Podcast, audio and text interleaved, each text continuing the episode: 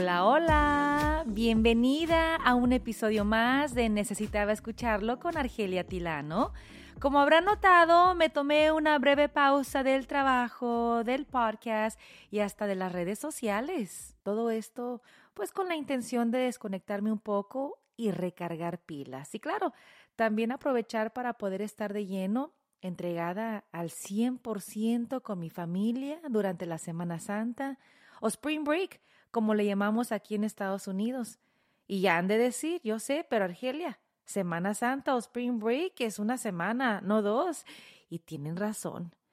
No sé si a ustedes les pase, pero siempre que me tomo una semana de vacaciones, ocupo una segunda semana más para recuperarme.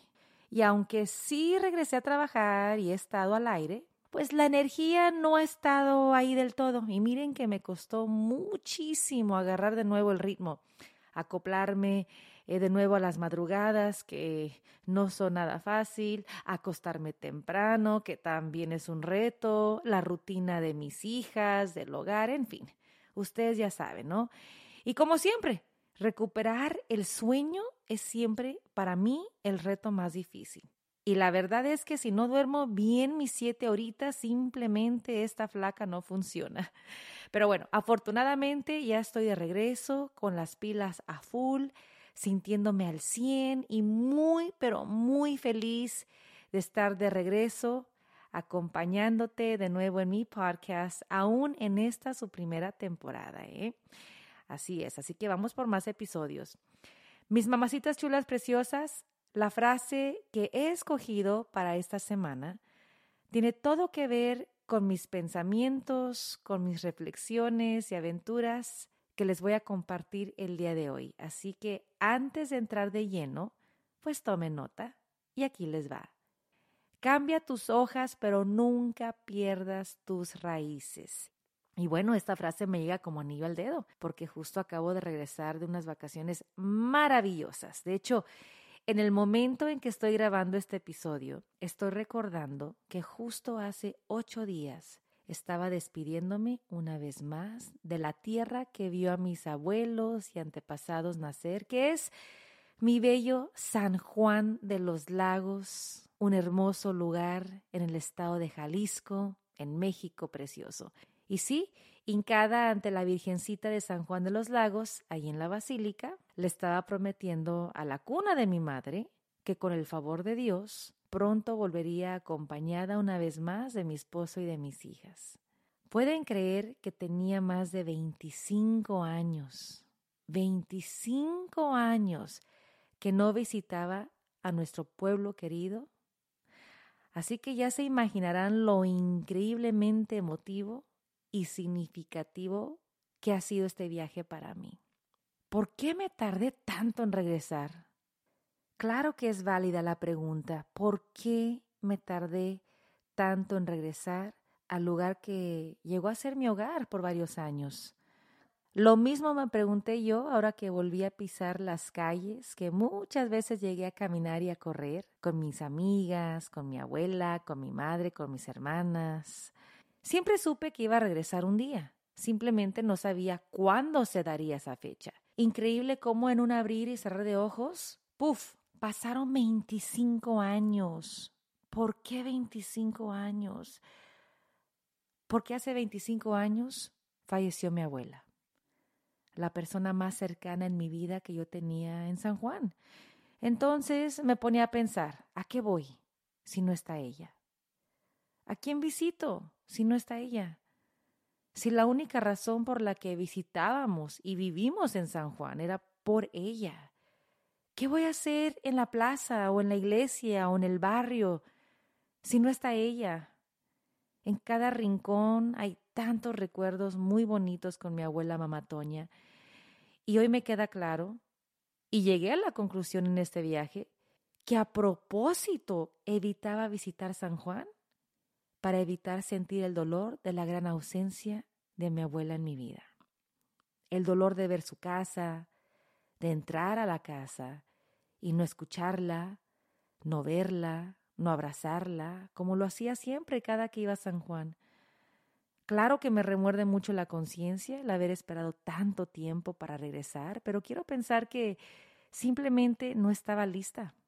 ¿Ya? No estaba lista para revivir la última vez que pisé su casa, que fue justo para velar su cuerpo y el día siguiente enterrarla. Deja hago un pequeño paréntesis aquí para que tengan una mejor idea de mi conexión y crecimiento en San Juan de los Lagos. Yo nací en Chicago, pero en sí no tengo memorias de mi infancia ahí, ya que a los dos años mi familia se mudó a California y es aquí, en Los Ángeles, donde vengo siendo criada. Así que los recuerdos de mi niñez que sí tengo bien presentes son mis veranos y mis navidades, pues que pasábamos siempre en San Juan. Por eso todas las memorias que tengo de mis únicas vacaciones o viajes durante mi infancia, pues siempre eran a San Juan de los Lagos. Pero en sí yo no tengo otras memorias de mi familia vacacionando más que de San Juan. Cuando mis padres se separaron oficialmente, yo tendría unos 12 años. Nos quedamos a vivir en San Juan una temporadita en la casa de la abuela, una temporada que vino durando dos años y pico. Cuando yo dejo San Juan para regresar a Estados Unidos, era el año 1989. Yo tenía 14 años. De ahí pasan cuatro años para que yo regresara a visitar de nuevo a la abuela. De hecho, regresé a los 18. Yo ya estaba estudiando en la universidad. Y de ahí para el Real procuré visitarla mínimo una vez al año y cumplí hasta que falleció en septiembre de 1998. Ese último viaje a San Juan me marcó bastante y aún lo recuerdo como si fuera ayer. Yo ya estaba muy concentrada en mi carrera de televisión que apenas comenzaba, cuando mi mamá, quien había ido a visitar a la abuela porque estaba enfermita, pues nos habló a mi hermana la mayor y a mí para decirnos que hiciéramos todo lo posible por ir a San Juan, para ver a mamá Toña, que estaba muy malita. Ella tenía cáncer en el estómago, que había avanzado demasiado, y prácticamente la llamada de mi mamá era pues que fuéramos para despedirnos porque ya no había nada más que se podía hacer. Así que mentalmente íbamos preparadas para lo peor, ¿no? Me acuerdo que pedí días del trabajo y me dieron dos, tres días. Y cuando mi hermana y yo íbamos llegando pues al vecindario, vi demasiada gente afuera de la casa y sentí inmediatamente una corazonada y, una sensación muy extraña, muy pesada. Y dicho y hecho, Entramos a la casa y mi abuela pues ya no estaba. Mi abuela estaba en un féretro. Fue un momento realmente muy impactante y dramático para mí.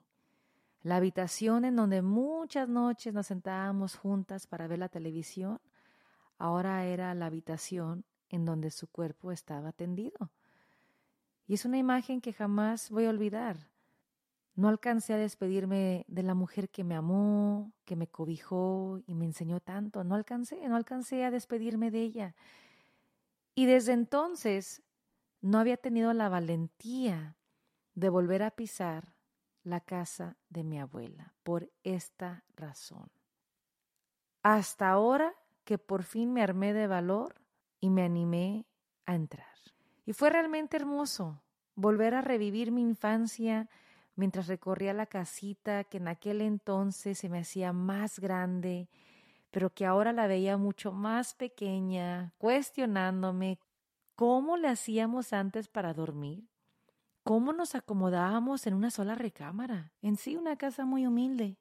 Bueno, ya se imaginarán, ¿no? Le enseñé a mis hijas, a mi esposo, cada rinconcito de la casa, que ahora está completamente vacía. Les mostré dónde estaba la camita, que compartía con mi hermana, la cocina en la que ahora me tengo que agachar para poder entrar porque pues ya crecí, estoy más alta. La casa ahora, como les decía, está vacía, pero aún así pude visualizar la máquina de coser frente a las ventanas que mi abuela abría para que la luz de afuera la iluminara mientras ella cosía.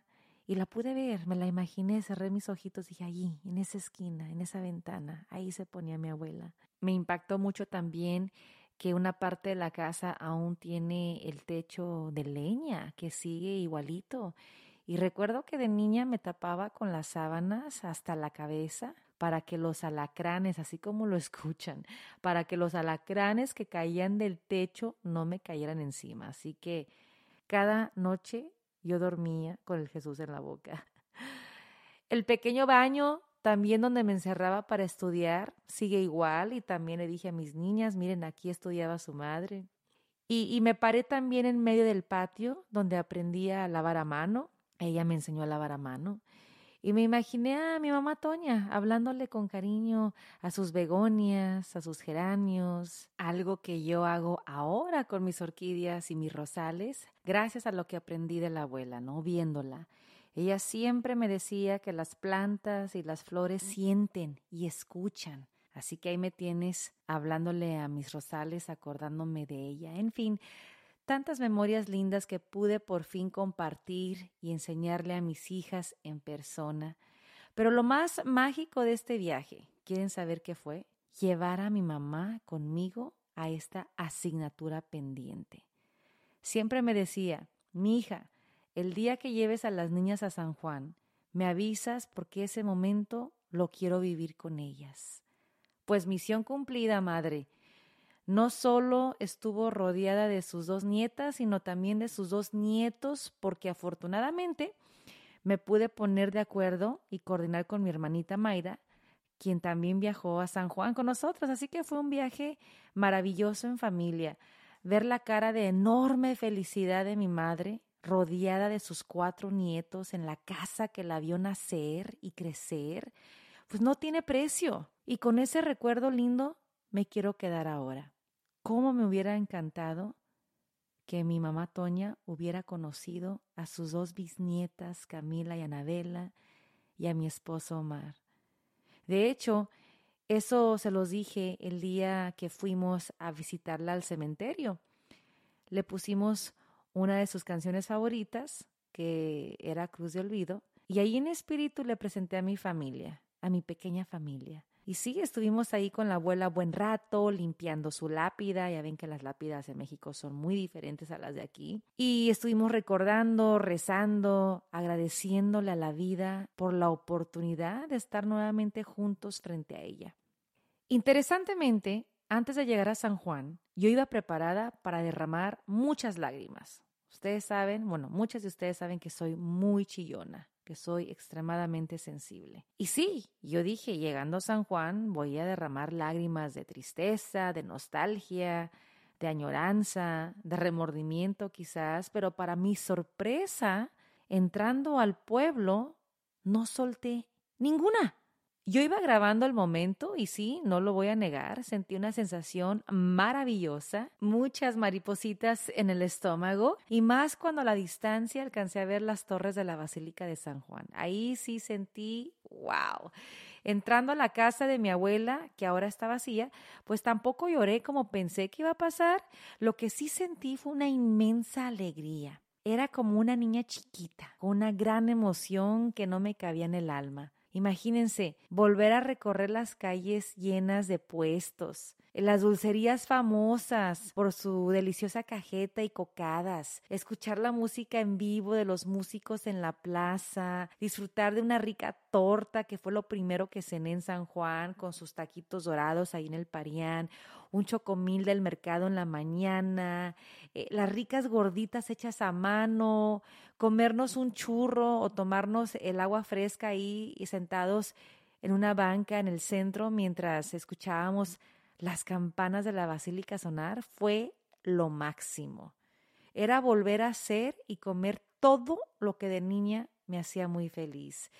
Y sí, escuchar los sonidos y oler los aromas tan únicos de San Juan fue realmente mágico. Pero les cuento que el momento más hermoso que llegué a experimentar fue volver a, entrar de rodillas junto a mis hijas a la basílica para ver a mi Virgencita. No sé qué fue más impactante, estar frente a ella una vez más, después de tantos años, o ver la inmensa fe y gran devoción de cientos de peregrinos que llegaban también de rodillas a cumplir con sus mandas y promesas a nuestra chaparrita querida. Ahora, El mismo efecto tuve cuando estuve frente a la Virgen de Guadalupe en la villa, porque les cuento que nuestras vacaciones empezaron en Ciudad de México.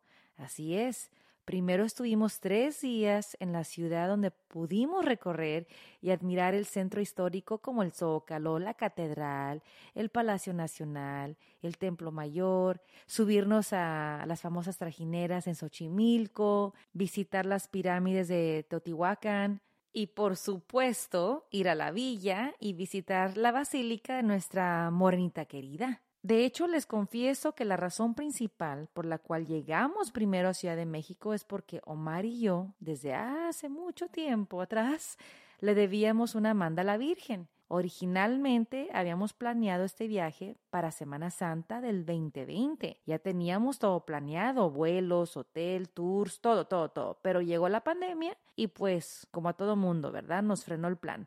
Tres años después, por fin se nos hizo cumplir y qué mejor que hacerlo con las niñas para que de una vez también ellas conocieran la gran metrópoli, la Ciudad de México y lo más importante, que visitaran por fin la Basílica de la Virgen de Guadalupe.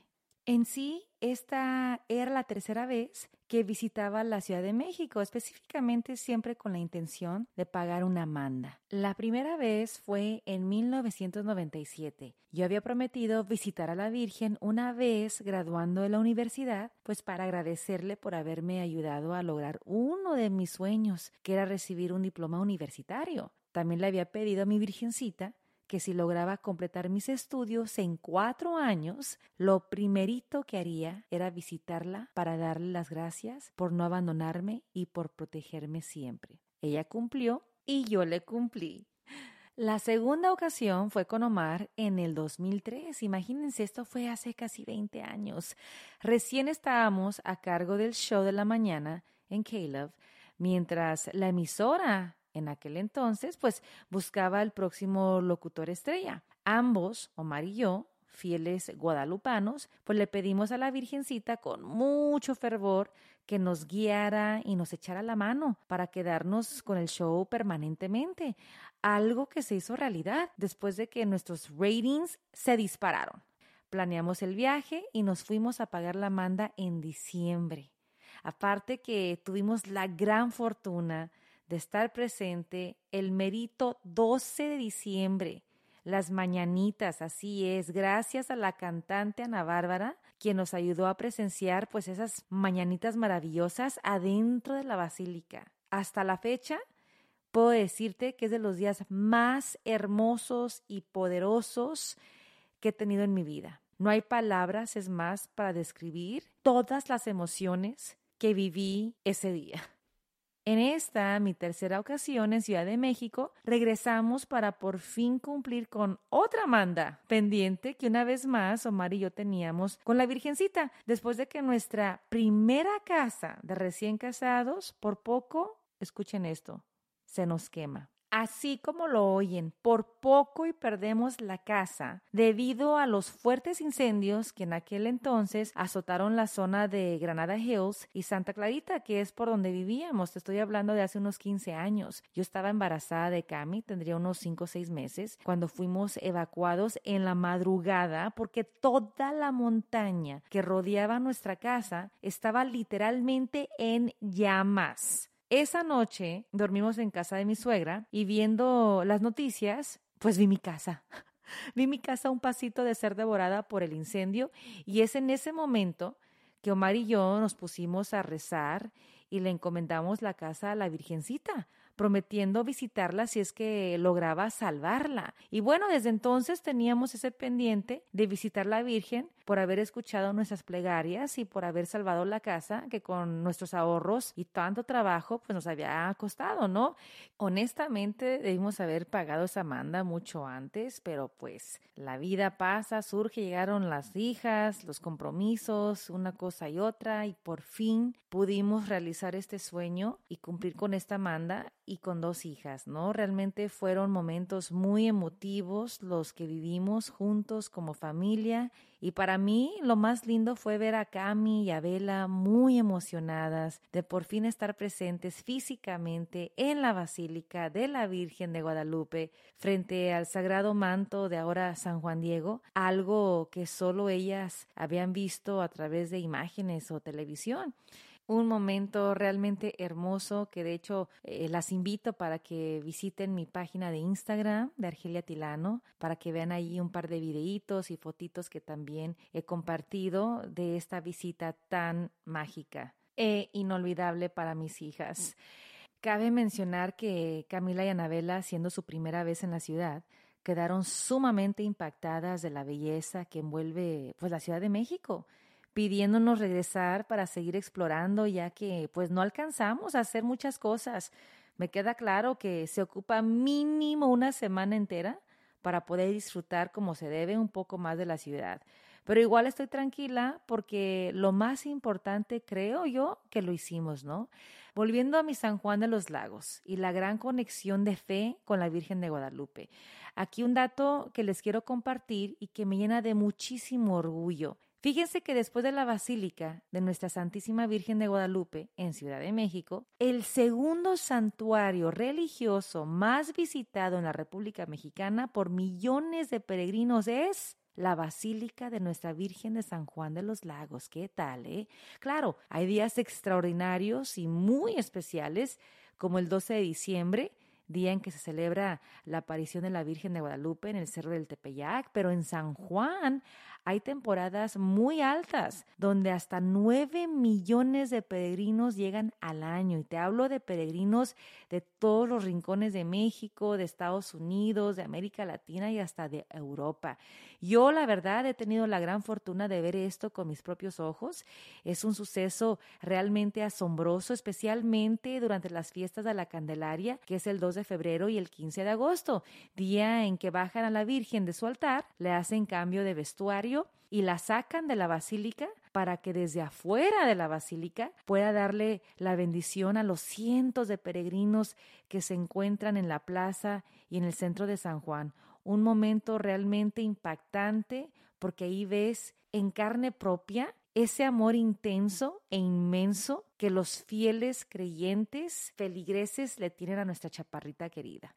Si no has ido a San Juan de los Lagos en Jalisco, te lo recomiendo de verdad, especialmente en estas fechas para que veas el fervor, la magia, la tradición, los valores, la cultura, la fiesta que se vive en San Juan de los Lagos. Es algo que yo no he visto en otra parte de México más que en mi querido San Juan. Y bueno, tocante a mis hijas, de haberlas traído de bebés o más pequeñas, quizás no hubieran tenido la capacidad de entender el significado religioso o de gran fe que se vive y se respira en San Juan de los Lagos. Yo crecí toda mi vida escuchando sobre los milagros de la Virgen de San Juan que datan desde el siglo XVI. El primer milagro tratándose de la hija de una familia de cirqueros que perdió la vida cuando la niña haciendo actos de trapecio cae sobre unas dagas y pierde la vida al instante. Una indígena que se encargaba de cuidar la capilla del pueblo, le pone una pequeña estatua de la Virgen María en el pecho y con este hecho la niña volvió a la vida. Nombrada así por el pueblo en el que ocurrió el milagro, pues la estatua pasa a ser conocida como la Virgen de San Juan de los Lagos. Y desde entonces una gran cantidad de milagros se han reportado, razón por la cual cientos de creyentes visitan a la Virgen para dar gracias en persona todos los días del año. Ahora que estuvimos en la Basílica de San Juan, tuvimos la oportunidad de visitar el área de los retablos, que es una especie de museo donde se entregan y colocan en las paredes todas estas milagrosas historias que describen accidentes o situaciones trágicas de enfermedades cuyos desenlaces son milagrosos gracias a la fe depositada en nuestra Virgencita.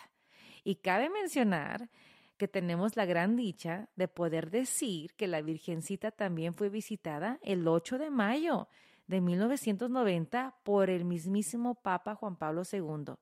Otro suceso que nos llena de gran orgullo. ¿Cómo la ven? Por eso en gran parte, decidí que ya mis hijas estaban en muy buena edad para saber y entender el significado de la Virgencita, con la esperanza de que llegaran a sentirse muy orgullosas de sus raíces y de la historia y magia que envuelve este lugar. No sé si estarán de acuerdo conmigo, pero siento yo que en esta edad de la preadolescencia y adolescencia es que nuestros hijos empiezan a preguntar más sobre su identidad, sobre sus antepasados, quieren saber de dónde vienen, por eso es muy importante aprovechar esta etapa de la exploración de la familia, ¿no? Y el descubrimiento para llevarlos al país de origen de nuestros padres y abuelos y presentarles en persona esta tierra que es de ellos también. Es evidente que a esta edad ya cuentan con la madurez de poder procesar, asimilar, aceptar y abrazar un poco más su herencia, ¿no? La importancia de saber de dónde son sus orígenes. Y fíjense lo que son las cosas. Estando en San Juan, me percaté de algo que creo vale la pena mencionar. Cuando yo llegué a vivir a San Juan, no de vacaciones, ¿eh? Acuérdense que iba de vacaciones en los veranos y en diciembre, pero cuando yo llegué a vivir a San Juan, yo tenía 12 años y estuve allí hasta los 14 años. Qué interesante que ahora que regreso como mamá a San Juan, llevo a mis dos hijas, una de 12 y la otra de 14. Entonces, ¿qué pasa? Que para mí era como decirle a mis hijas, imagínense a su madre a su edad, aquí en San Juan. Les decía, la edad que ustedes tienen ahora mismo es la edad que yo tenía cuando vivía aquí. Y les pregunté, ¿se imaginan vivir aquí hoy por hoy a esta edad? Y las dos pues me contestaron con un rotundo no. Pero ¿cómo es la vida, verdad? Qué interesante, qué misterio. La forma en que Dios acomoda las cosas simplemente no me deja de sorprender. No cabe duda que los tiempos de Dios son perfectos y fue ideal que mis hijas a sus 12 y 14 añitos estuvieran en esta tierra, en este pueblo, a la misma edad que yo estuve ahí. Ah, amazing, simplemente maravilloso. Honestamente, estaba un poco nerviosa que no les gustara San Juan a mis hijas y más aún después de haber conocido Ciudad de México y otros lugares bellos que conocen de la República Mexicana como Guadalajara, Guanajuato, San Miguel de Allende, Colima, Ciudad Guzmán, y ni se diga sus playas hermosas como Cancún, Puerto Vallarta y Cabo San Lucas. Ahora que lo pienso, qué fortuna la de mis hijas a su corta edad conocen más México que cuando yo tenía su edad. Yo nada más conocía San Juan de los Lagos y punto. Si vieran qué bonito sentí cuando Camila me dijo, gracias mami por traernos. San Juan es muy bonito, hay tanta vida aquí. Y por su parte Anabela me dijo que le pidió a la Virgencita que la cuidara y le prometió regresar muy pronto a San Juan un día. Escuchar esto de mis hijas me hace sentir tan feliz, que se la hayan pasado tan bien, que valoren de dónde vienen y aún más importante, que quieran regresar. Esa es la satisfacción más grande que me pueden dar. Nosotros sabemos muy bien que nuestro México lindo y querido es un lugar que lo tiene todo, no le pide nada a ningún otro país, pero que nuestros hijos lo descubran por sí mismos no tiene precio. Me dice Cami, es que mami, México tiene mucha riqueza, tiene tanta historia, ciudades grandes, playas bonitas, pueblos mágicos, comida exquisita. Dice, wow, qué bueno que Dios nos dio sangre mexicana, me dice Cami. Y Anabela, con aquella inocencia, dice, con razón la Virgencita de Guadalupe escogió a México. Ella sabía que era un lugar muy especial. Y bueno, como padres, ver que nuestros hijos se sientan conectados y afortunados de pertenecer a estas tierras preciosas es algo realmente grandioso. Estoy muy consciente, estoy muy consciente y sé que a veces no se puede viajar por X motivo, pero si de repente tienen la oportunidad de viajar con la familia, escojan de vez en cuando regresar al terre, a la cuna, a las raíces. Más que por nosotros mismos, Hagámoslo por el bien de nuestros niños y los que vienen. esas futuras generaciones que deben de saber de dónde son sus orígenes, ¿no? Aparte que es una tremenda oportunidad para que practiquen su español, que vean con sus propios ojos la gran importancia de no perder el idioma heredado por nuestros antepasados, un idioma que nos conecta, que forma parte de nuestra identidad y que por ende es algo que no se puede ni debe perderse. Me dio mucho gusto ver cómo mis hijas en México tienen más confianza de hablar el español a diferencia de aquí. Lo admito. Por alguna razón, aquí se sienten cohibidas al hablarlo en casa, entre amistades, pero en México las vi más seguras de sí mismas y quiero pensar que tiene mucho que ver con el hecho de que les gustaba ver cómo los niños de allá se desenvuelven de una manera tan carismática, con una seguridad que se antoja hablar el español. Y yo creo que en otro episodio voy a hablar más a fondo sobre el reto del español en nuestros hijos aquí en Estados Unidos. Muchas mamás me han preguntado que cómo le hago yo para que mis hijas practiquen el español. Créanme que no ha sido nada fácil y a veces he estado por tirar la toalla, pero no, no, no, no, no. Luego me acuerdo que es nuestro legado, pero ya tocaré ese tema en otro episodio.